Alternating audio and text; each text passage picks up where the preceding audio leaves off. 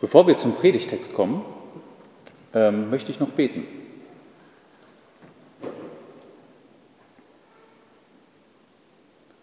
Jesus Christus, dir ist alle Macht gegeben. Du regierst diese Welt in Weisheit und dein Wort offenbart uns das. Du siehst auch, in was für Zeiten wir leben, wo wir oft den Fokus verlieren, abgelenkt sind von den Neuigkeiten und wichtigen Ereignisse um uns herum. Ich bitte dich darum, dass du uns den klaren Fokus auf dein Wort heute schenkst, dass wir konzentriert sind, dass wir verstehen, was dein Wort sagt, wie groß du bist, dass unsere Herzen sich daran freuen, dass wir erkennen, dass du überragend bist und dass nichts in der gesamten Schöpfung, auch das, was sich unseren Blicken entzieht, dir gleichkommt. Amen. Wenn ihr eine Bibel habt, könnt ihr die äh, aufschlagen und es soll heute im Hebräerbrief weitergehen. Im ersten Kapitel, die Verse 4 bis 14, sollen heute das Thema sein. Das große Thema des Hebräerbriefs ist ja, dass er zeigen will, dass die Menschen, an die er schreibt, keinen Weg zurück in ihre alten jüdischen Traditionen haben. Da gibt es nichts, was sie retten kann. Wer Christus nicht hat, kann nirgendwo hin. Nirgendwo kann er Gott gnädig begegnen, also dass Gott ihm gnädig ist. Wir haben heute einen Text vor uns, da geht es um das Thema, das nie aus der Mode kommt, durch alle Zeiten. Das Thema der Engel. Das steht aber nicht für sich allein. Ich würde den heutigen Text so überschreiben. Christus überragt die Engel. Das ist erstaunlich, weil Engel erstaunliche Wesen sind. Also der Fokus ist, den unser Autor hat, zu zeigen, dass Engel größer sind. Nun, Engel, äh, da gibt es viel Spekulation drüber und hat es immer gegeben. Irgendwie haben Wesen, die wir nicht sehen, eine ungeahnte Faszination auf uns. Also in allen Religionen, großen spielen unsichtbare Wesen eine Rolle. Im Christentum tatsächlich war im Mittelalter besonders äh, stark der Fokus auf Engel. Ja, das kam durch Lehren in der katholischen Kirche. Sie haben Hierarchien gesehen, Erzengel.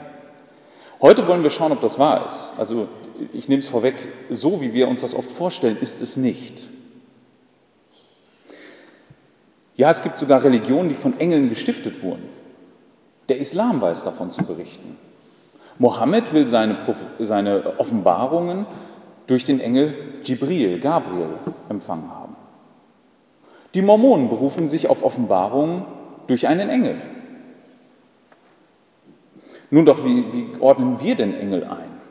Und wie macht unser Text das? Das ist die Frage. Und es wird nicht überraschen, wenn unser Autor sagt, Egal wie groß Engel sind, Jesus ist größer.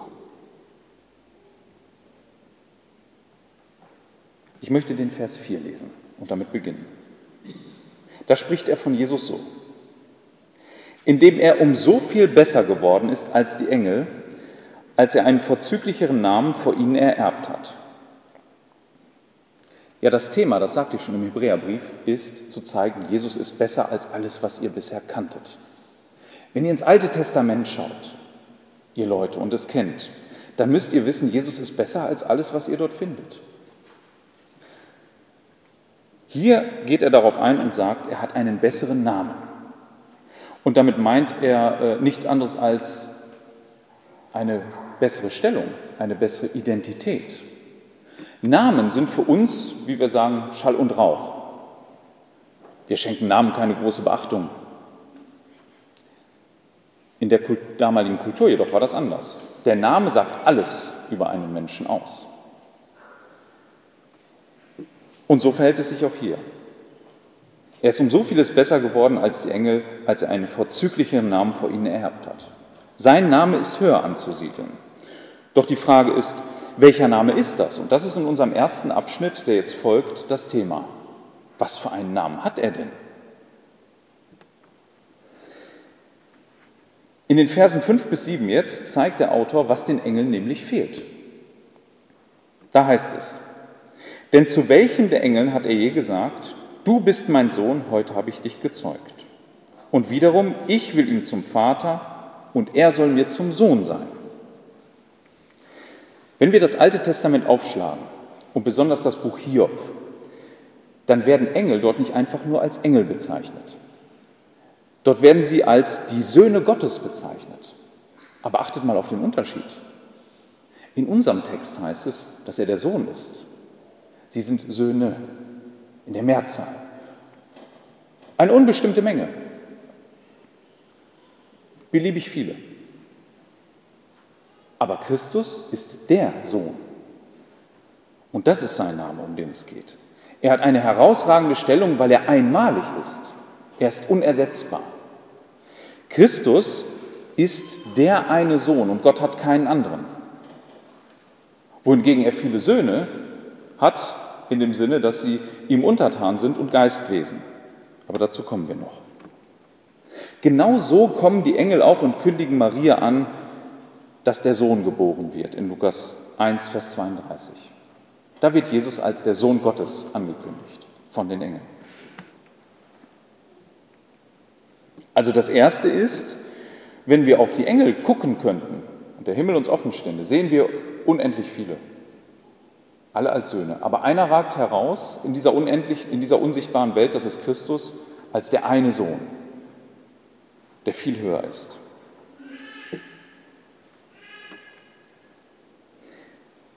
Vers 6 nun das nächste, Ihnen fehlt noch was oder eine Aufgabe haben Sie. Wenn er aber den Erstgeborenen wieder in den Erdkreis einführt, spricht er, und alle Engel sollen ihn anbeten. Nun, das klingt etwas kryptisch im ersten Moment. Was meint er denn hier? Er meint damit und hat vor Augen, dass Jesus wiederkommt in diese Welt und dass in dem Moment die Engel ihn anbeten werden. Das ist erstaunlich. Ähm, wir haben ein paar Bücher im Neuen und auch im Alten Testament, und vor allen Dingen im Neuen ist es die Offenbarung, wo wir einen Blick in die himmlische Welt werfen dürfen. Da ist es der Apostel Johannes, der Engeln begegnet. Und ein Ereignis ist da besonders interessant. Das finden wir im 19. Kapitel. Da begegnet er einem sehr beeindruckenden Engel und da erfahren wir in Vers 10 nämlich Folgendes. Da steht er vor diesem Engel und dann berichtet er, und ich fiel zu seinen Füßen nieder, also vor diesem Engel, um ihn anzubeten. Und er sprach zu mir, sieh zu, tu es nicht, ich bin dein Mitknecht und der deiner Brüder, die das Zeugnis Jesu haben. Bete Gott an, denn der Geist der Weissagung ist das Zeugnis Jesu. Also man stelle sich jetzt vor, Johannes, der Jesus gut kannte, der mit ihm durch die durch Israel gereist ist, drei Jahre lang, der sieht jetzt in den, Himmel hinein, er begegnet dort einem Engel und er fällt vor ihm nieder. Und das gleiche macht er nochmal im 22. Kapitel. Dieses Wesen muss so großen, einen so großen Eindruck auf ihn gemacht haben, dass er dachte, das, das ist äh, überwältigend, dieses Wesen. Riesengroß, erstaunlich, so dass er anbetet. Also würden wir einem Engel begegnen in der Regel und ihn so sehen, wie er ist, dann würde uns das beeindrucken, wie es bei Johannes der Fall war. Ja, die Gefahr, dass man äh, Engel zu hoch einschätzt und sich sogar eher um die Engel sorgt, als um seine Beziehung zu dem allmächtigen Gott, die ist immer gegeben gewesen. Die Bibel berichtet erstaunliche Dinge von Engeln. Ein paar davon werde ich gleich noch nennen. Aber das darf nicht äh, unseren Fokus ändern. Wir dürfen nicht auf die Engel blicken. Nein, selbst die Engel werden, wenn Jesus wiederkommt, auf ihn blicken. Und dann täten wir gut daran, das Gleiche zu tun. Sie werden ihn anbeten. Und nur er verdient die Anbetung. Also es gibt kein Recht, Engel anzubeten und hochzuhalten. In dem Sinne, wie es manche Kulturen tun und manche Glaubensgemeinschaften. Nein, Alleine Christus verdient unsere Anbetung, auch die der Engel.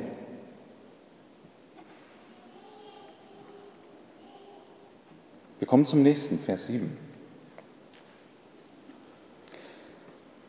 Und in Bezug auf die Engel sprach, spricht, zwar spricht er, der seine Engel zu Winden macht und seine Diener zu einer Feuerflamme. Engel haben die unterschiedlichsten Aufgaben.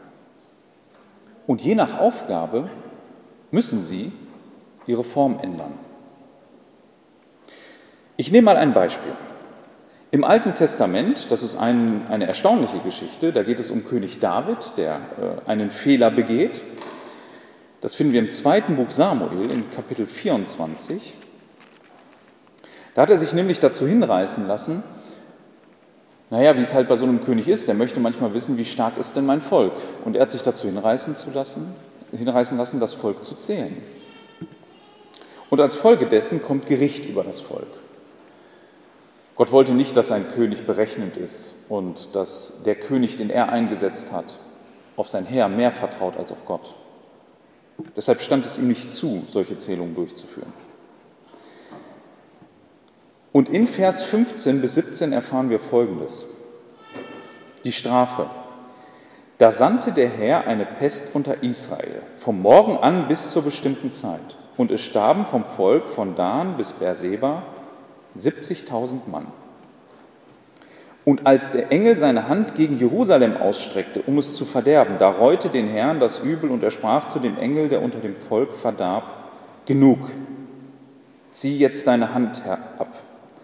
Der Engel des Herrn war aber bei der Tenne Arvnas des Jebusiters. Und als David den Engel sah, der unter dem Volk schlug, sprach er zu dem Herrn und sagte, siehe, ich habe gesündigt und ich habe verkehrt gehandelt. Aber diese Schafe, was haben sie getan? Es sei doch deine Hand gegen mich und gegen das Haus meines Vaters. Nun, hier sehen wir, dass das, was unser Text sagt, im Hebräerbrief, er sagt, er macht sie zu Winden, er macht sie zu Feuer, je nachdem, welche Aufgabe sie haben, verändern sie sich. Hier tauchen sie in Form einer Krankheit auf die durch das Land geht und Menschen tötet. So geht der Engel da durch. Etwas Ähnliches gibt es auch beim Auszug aus Ägypten. Ein anderes Beispiel ist, das finden wir im Neuen Testament in der Apostelgeschichte. Es gab einen herrschsüchtigen Mann namens Herodes, das ist nicht derselbe, der zu Jesu Geburtszeiten lebte, sondern einer seiner Nachfolger der hatte es tatsächlich gewagt, die Apostel zu verfolgen und einen Apostel sogar zu töten. Bei Petrus war er da nicht erfolgreich. Und er hat sich dann als ein, wie ein Gott verehren lassen. Er hat sich hingesetzt und wie ein Gott verehren lassen. Die Strafe Gottes folgt auf dem Fuß in Kapitel 12 der Apostelgeschichte, Vers 23. Sogleich aber schlug ihn ein Engel des Herrn dafür, dass er nicht Gott die Ehre gab, und von Würmern zerfressen verschied er. Dieses Ereignis ist insofern erstaunlich, als dass wir auch außerhalb der Bibel ähm, die geschichtlichen Aufzeichnungen finden. Dieser Herodes ist nämlich von einem, von, wirklich von Würmern innerlich zerfressen worden, ist einen elendigen Tod gestorben. Und hier wird gesagt, es ist ein Engel, der das herbeiführt. Und wir sehen, je nachdem, welche Rolle ihnen zugedacht ist, sind sie wandelbar. Sie gehen raus und tun das, wozu Gott sie bestimmt hat. Sie führen das aus.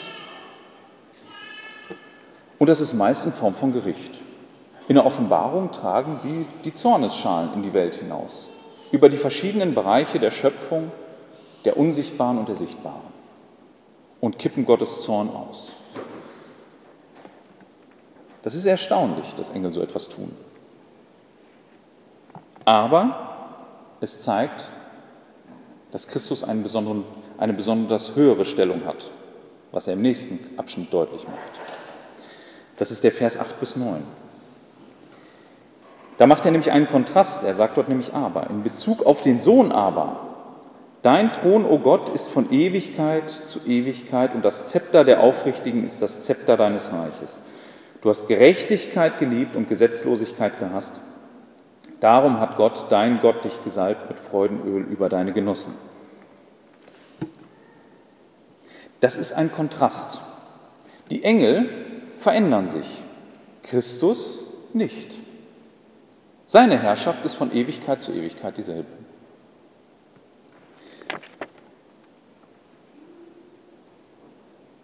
Ja, genau da liegt ein, ein großer Unterschied. Und das führt unser Autor nochmal mit diesem äh, Zitat. Er, er, nimmt sich wirklich Zeit, einen etwas längeren Abschnitt zu zitieren, um noch andere Dinge deutlich zu machen. Nicht nur, dass Christus in seiner Herrschaft sich nicht verändert und sein Thron immer gleich bleibt. Er sitzt dort und es wird so ausgehen, wie er es gesagt hat. Es bleibt alles so, wie es ist. Und er wird sich nicht verändern. So wie er in den Himmel gefahren ist, so wird er auch wiederkommen. So regiert er auch die Welt mit Dingen, die uns völlig fremd sind. Darauf möchte ich einmal unseren Blick lenken. Er hält das Zepter der Aufrichtigkeit, das kann man auch anders sagen, Geradlinigkeit. Nun, ein Zepter ist ja immer ein Zeichen dessen, dass, dafür, dass einer herrscht. Ne? Also wenn einer so ein Zepter hat, dann fragt man sich, was kennzeichnet denn diesen Herrscher? Und offensichtlich ist es hier, dass er geradlinig ist, aufrichtig. Wenn wir jetzt mal an andere Herrscher denken, die so über diese Erde gegangen sind, ob die Großen oder die Kleinen, die wir kennen, die, die richtig Geschichte geschrieben haben oder nicht, dann haben die doch alle eine Gemeinsamkeit. Alle waren irgendwo an einem bestimmten Punkt ihres Lebens gezwungen, Kompromisse einzugehen oder Dinge zu tun, die sie nicht wollten. Aus einem einfachen Grund, um ihre Macht zu erhalten. Das kennzeichnet sie alle. Und das kennzeichnet die Herrschaft in dieser Schöpfung. Bei Christus ist das anders. Der ist da geradlinig. Der verbiegt sich nicht. Der muss seine Macht nicht irgendwie verteidigen. Ja, es geht noch weiter. Er hat Gerechtigkeit geliebt und Gesetzlosigkeit gehasst. Das ist der Grund, weshalb er da sitzt, sagt unser Text. Deshalb ist er so hoch und gesalbt. Wir Menschen haben ja die Eigenschaft, dass wir überall gucken, ob es gerecht zugeht, um uns herum. Vor allen Dingen immer in Bezug auf uns selbst. Das ist uns ja allen gemeinsam. Wir prüfen ja ständig, werde ich gerecht behandelt und läuft es gerecht in meinem Umfeld zu. Also wenn wir mal einen Moment drüber nachdenken, wir gucken vielleicht so auf unseren Ehepartner, ist der gerecht mit mir? Vielleicht auf die Eltern, die nächsten Verwandten, ist bei uns Gerechtigkeit in der Familie? Werde ich gerecht behandelt? Kinder sind da immer ganz schnell. Ne? Wenn die ungerecht behandelt werden, dann rufen die. Wenn sie den Eindruck haben, dass sie zu kurz kommen, machen die sich bemerkbar. Wir haben gelernt, das manchmal nach innen zu, zu kehren. Wir machen uns dann nicht immer bemerkbar. Aber dennoch gucken wir da drauf. Oder anders, auf der Arbeit. Ist mein Vorgesetzter denn gerecht mit mir? Oder meine Kollegen behandeln die mich gerecht? Man kann noch weitergehen.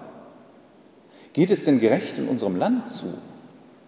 Die Menschen, die uns regieren, ob im Kleinen hier im Ort oder im Großen, ja, auf Bundesebene oder europäischer Ebene oder wo, in welchen Dimensionen wir immer denken, geht es da gerecht zu?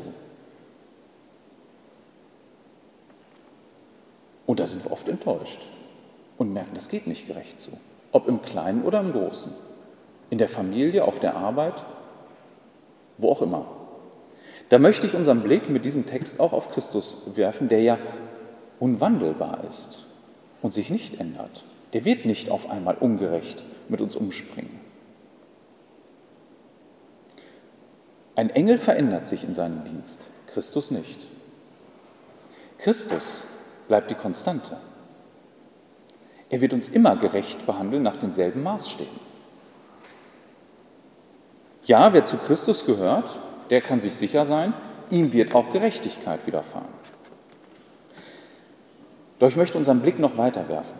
Für alle die, die an diesem Punkt sagen, ja, ich bin oft enttäuscht und ich werde ungerecht behandelt, dem kann ich versichern, Christus wird Gerechtigkeit aufrichten und er wird eine Welt machen, in der es ein für alle Mal gerecht zugeht.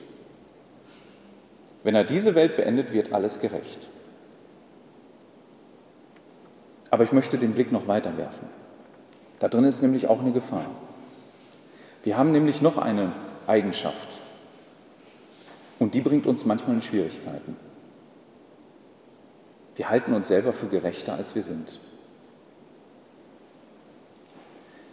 Wenn Christus wirklich gerecht ist und wenn er wirklich alles sieht und geradlinig ist und sich von uns nicht bestechen und nicht verbiegen lässt in dem, was er tut, dann stellt sich die Frage, wie können wir da bestehen? Wenn wir einen Moment ehrlich sind und gucken, wie oft wir andere ungerecht behandelt haben und selbst Gott, den allmächtigen Gott, mal so gar nicht gerecht in unserem Leben seinen Platz eingeräumt haben, dann müsste uns Angst und Bange werden, dass uns das eines Tages trifft.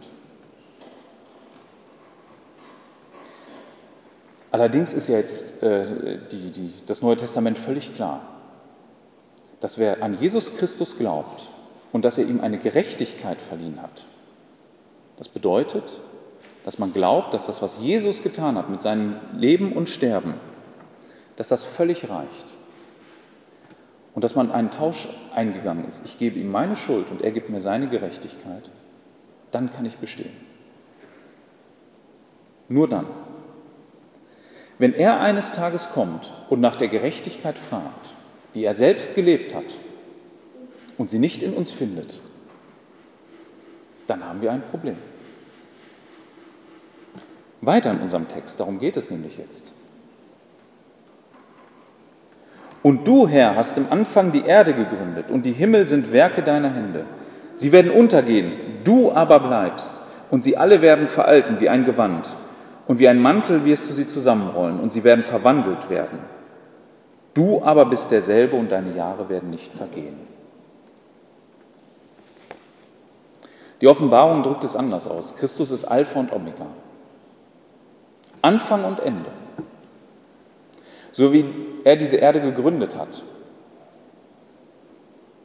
und natürlich auch will, dass in dieser Welt seine Gerechtigkeit gelebt wird, wird es aber überhaupt nicht können seit dem Sündenfall. So wird er diese Welt auch eines Tages wieder einklappen. Ja, da werden da wird ans Licht kommen in diesem Gericht, wer wirklich zu ihm gehört hat und wer nicht. Nun, ich hoffe, dass ihr in Christus einen gerechten Herrscher gefunden habt, damit ihr keine Furcht vor dem Gericht haben müsst. Denn niemand sollte sich fürchten, wenn er wirklich an Jesus Christus glaubt.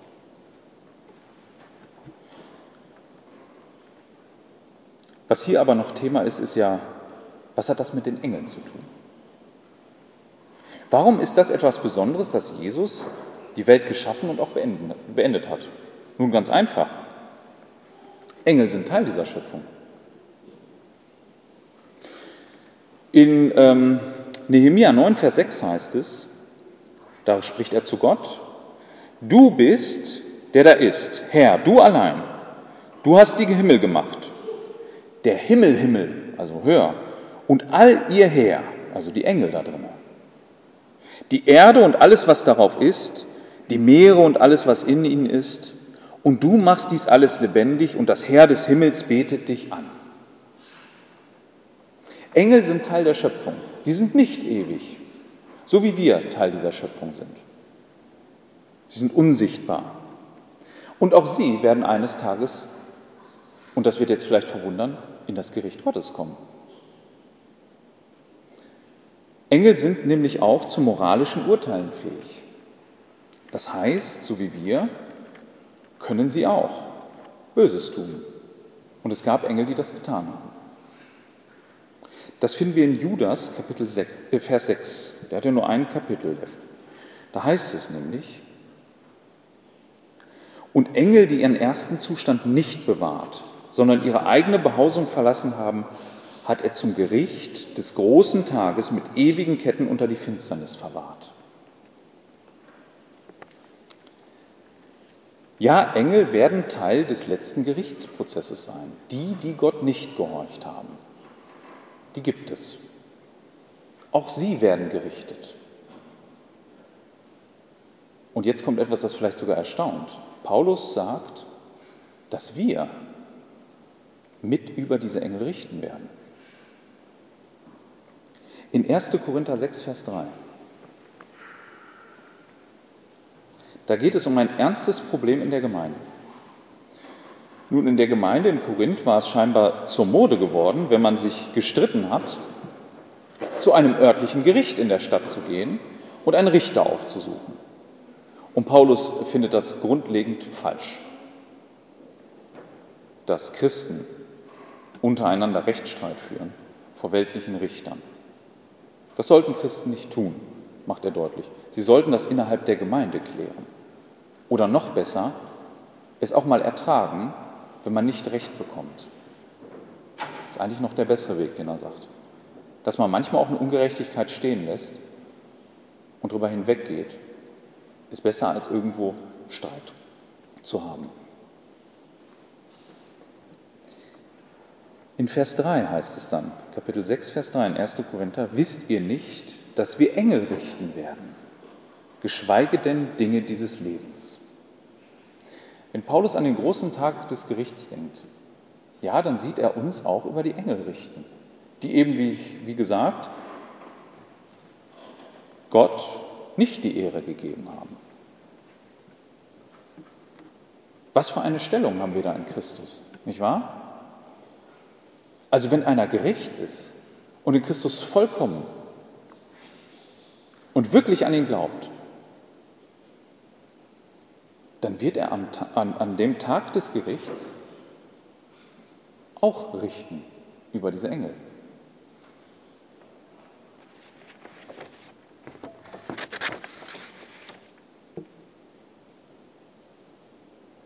Dennoch sind Engel unglaublich erstaunliche Wesen. Ich komme da weiter zu. Das sind die Verse 13 bis 14.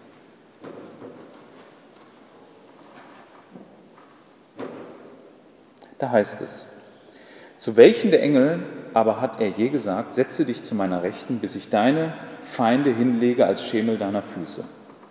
Sind sie nicht alle dienstbare Geister, ausgesandt zum Dienst, um derer willen, die die Errettung erben sollen? Also hier ist ein Kontrast, der ist ein bisschen unterschwellig. Wenn man den Himmel jetzt offen stehen sehen würde und ähm, ja, der Stephanus, der gesteinigt wurde, der hat das getan. Der berichtet, dass er sagt, ich habe den Sohn Gottes, also Christus, sitzen sehen zur Rechten Gottes. Und auch unser Text hat das ganz am Anfang im Hebräerbrief hat er klargestellt, der sitzt zur Rechten Gottes. Christus hat sein Werk vollendet. Er sitzt. Er sitzt dort und regiert jetzt. Engel hingegen sind rastlos weiterhin. Ihr Werk ist nicht vollendet. Sie müssen weiterhin ausgesendet werden, steht hier. Sie sind dienstbare Geister. In Psalm 103, Vers 20 steht, Preist den Herrn, ihr seine Engel, ihr Gewaltigen an Kraft, Täter seines Wortes, Gehorsam der Stimme seines Wortes. Was Gott ihnen aufträgt, das tun sie. Ja, zu ihren Aufgaben gehört es auch, wie es bei uns heißt, uns zu schützen, im Psalm 34, Vers 8. Der Engel des, des Herrn lagert sich um die her, die ihn fürchten, und er befreit sie. Das hat viele Leute zu unglaublichen Spekulationen angeleitet. Also da gibt es so die Vorstellung eines persönlichen Schutzengels, der da irgendwo jetzt vielleicht um mich herum hier stehen würde und nur für mich da wäre und mich beschützen würde. Diese Vorstellung nährt die Bibel gar nicht. Also in der Bibel äh, kennt sie das nicht, dass da jemand persönlich jetzt für dich zugeordnet ist. In welcher Form Gott das tut und wie er eingreift, entzieht sich unseren Blicken. Im fünften Buch Mose bekommen wir den Rat, was wir nicht sehen können und Gott uns nicht offenbart, darüber sollten wir dann auch nicht spekulieren. Also ich kann euch nicht sagen, inwieweit sie wirklich, wie es hier heißt, zum Dienst um deren Willen, die die Errettung erben sollen. Inwieweit sie vielleicht uns, die wir hier sitzen, dienen. Ich kann es nicht sagen. An dieser Stelle müsste ich spekulieren und davor sollten wir uns hüten. Ja, Menschen gehen so weit, dass sie Abbilder von Engeln machen, in der Hoffnung, und sich die in die Wohnung hängen und in der Hoffnung, naja, die Engel, die beschützen mich. Ich habe die ja jetzt hier. Nun, äh, wenn ich, wie unser Text sagt, äh, sie sind nicht die, die eigenmächtig losziehen, sie werden gesandt. Also es ist nicht so, dass ich mich mit einem Engel gut stellen müsste und auf ihn zugehen müsste. Er ist gar nicht selbstständig in dem, was er tut. Bin ich aber mit dem allmächtigen Gott im Bund und glaube an ihn und bin gerecht, dann weiß er schon, wann er mir wie Hilfe zuteil werden lässt. Ob durch meine Mitmenschen oder einen Engel. Die Weisheit besitzt er. Ja, auch dass sie dienstbare Geister sind. Das widerspricht zu unseren Vorstellungen. Irgendwie haben doch die Menschen, also wenn ich an Engel denke, ne, wie die dargestellt werden, dann ist es doch irgendwie entweder ein Erwachsener oder so ein Kleinkind, so ein Säugling vielleicht, mit einem Flügelchen Paar auf dem Rücken. Aber äh, sie haben keine, keine körperliche Gestalt in erster Linie. Sie nehmen die an, wenn sie in diese Welt kommen, wie Gabriel, als er ähm, die Geburt Jesu verkündet. Oder auch die Engel, die mit Gott den Abraham besuchen. Dann nehmen sie menschliche Gestalt an. Aber mehr wissen wir über ihr Aussehen nicht. Nur wie sie auftreten in dieser Welt. Ja, der geflügelte Engel ist sogar, also es gibt nur einen im, im, äh, in der Offenbarung, der ein einziges Flügelpaar hat. Im Jesaja-Buch, da haben sie äh, sechs Flügel, also drei Paare. Tatsächlich ist es da äh, völlig absurd, darüber zu spekulieren. Völlig fehl am Platz, wie so ein Engel aussieht. Das sind dienstbare Geister. Es Ist doch völlig äh, abwegig, darüber zu spekulieren, was sie tun und was sie nicht tun. Äh, uns ist hier gesagt, sie werden ausgesandt. Also da schickt Gott sie. Und er weiß, wie er sie zielgerichtet einsetzt.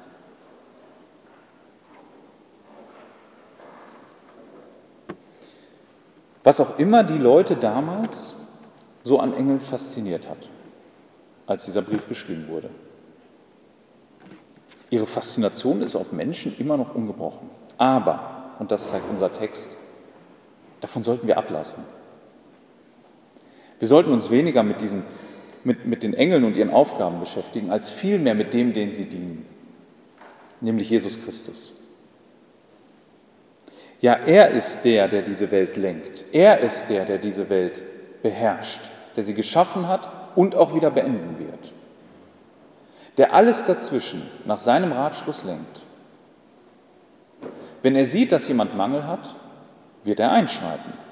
Die Zusagen haben wir in seinem Wort. Zusammengefasst heißt das, der Sohn hat einen besseren Rang und Namen als die Söhne, die vielen. Er ist es, der Anbetung verdient nicht die Engel. Er ist unwandelbar, er ist geradlinig und gerecht, er verändert sich nicht mehr.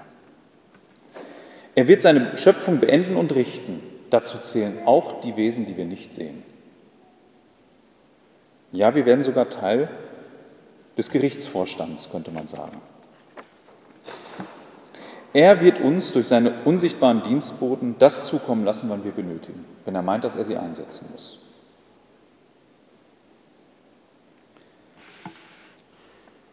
Der Hebräerbrief wird nicht nur an dieser Stelle über Engel sprechen.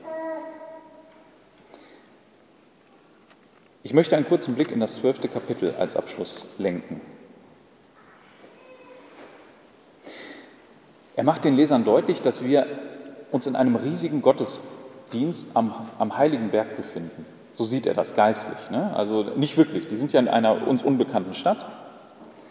Ähm, aber er hat einen, einen Gottesdienst vor Augen, der stattfindet.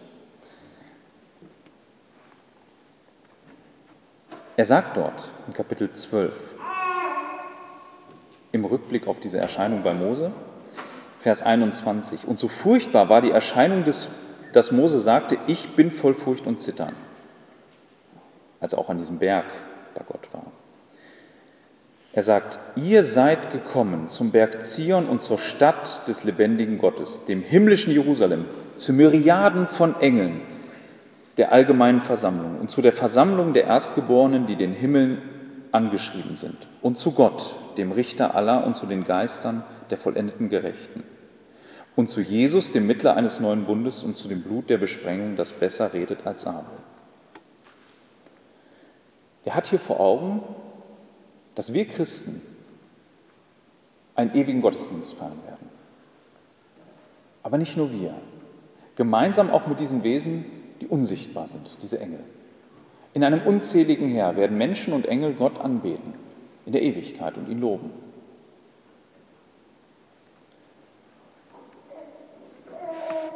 Ja, so wie die Engel die wichtigsten, die wichtigsten Eckpunkte im Leben Jesu markiert haben.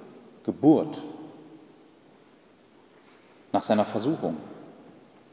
Ja, sogar bei der Auferstehung waren sie da und haben es verkündet. So werden sie am Ende der Zeit mit uns in einem gemeinsamen riesigen Gottesdienst Gott loben. Damals, als Jesus geboren wurde, riefen sie Herrlichkeit Gott in der Höhe und Frieden auf Erden an den Menschen seines Wohlgefallens. Sie lenken, und das ist, ein, das ist ihr wichtiger Dienst auch in der Bibel, unseren Blick auf Christus, nicht auf sie. Darum, liebe Geschwister, und ihr, die ihr das hört, lasst uns Christus anbeten. Er hat den Vorrang vor allen anderen. Ihm allein gebührt die Ehre. Amen.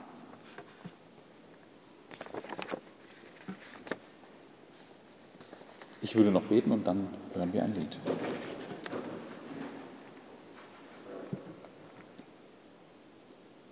Jesus Christus, du allein bist würdig, dass wir dich anbeten. Niemand sonst, kein Wesen, kein Geschaffenes in dieser oder in der unsichtbaren Welt verdient die Anbetung. Kein Mensch verdient so viel Gehorsam, wie du es verdienst. Kein unsichtbares Wesen verdient, dass wir auf seine Stimme hören, wenn sie deiner widerspricht. Ich danke dir dafür, dass du diese Welt so wunderbar geordnet hast und dass auch das, was wir über die unsichtbare Welt wissen, wunderbar geordnet ist. Es ist alles auf dich hin ausgerichtet. Du bist das Zentrum all dem. Und so bitte ich dich, Herr, richte du unsere Herzen nur auf dich.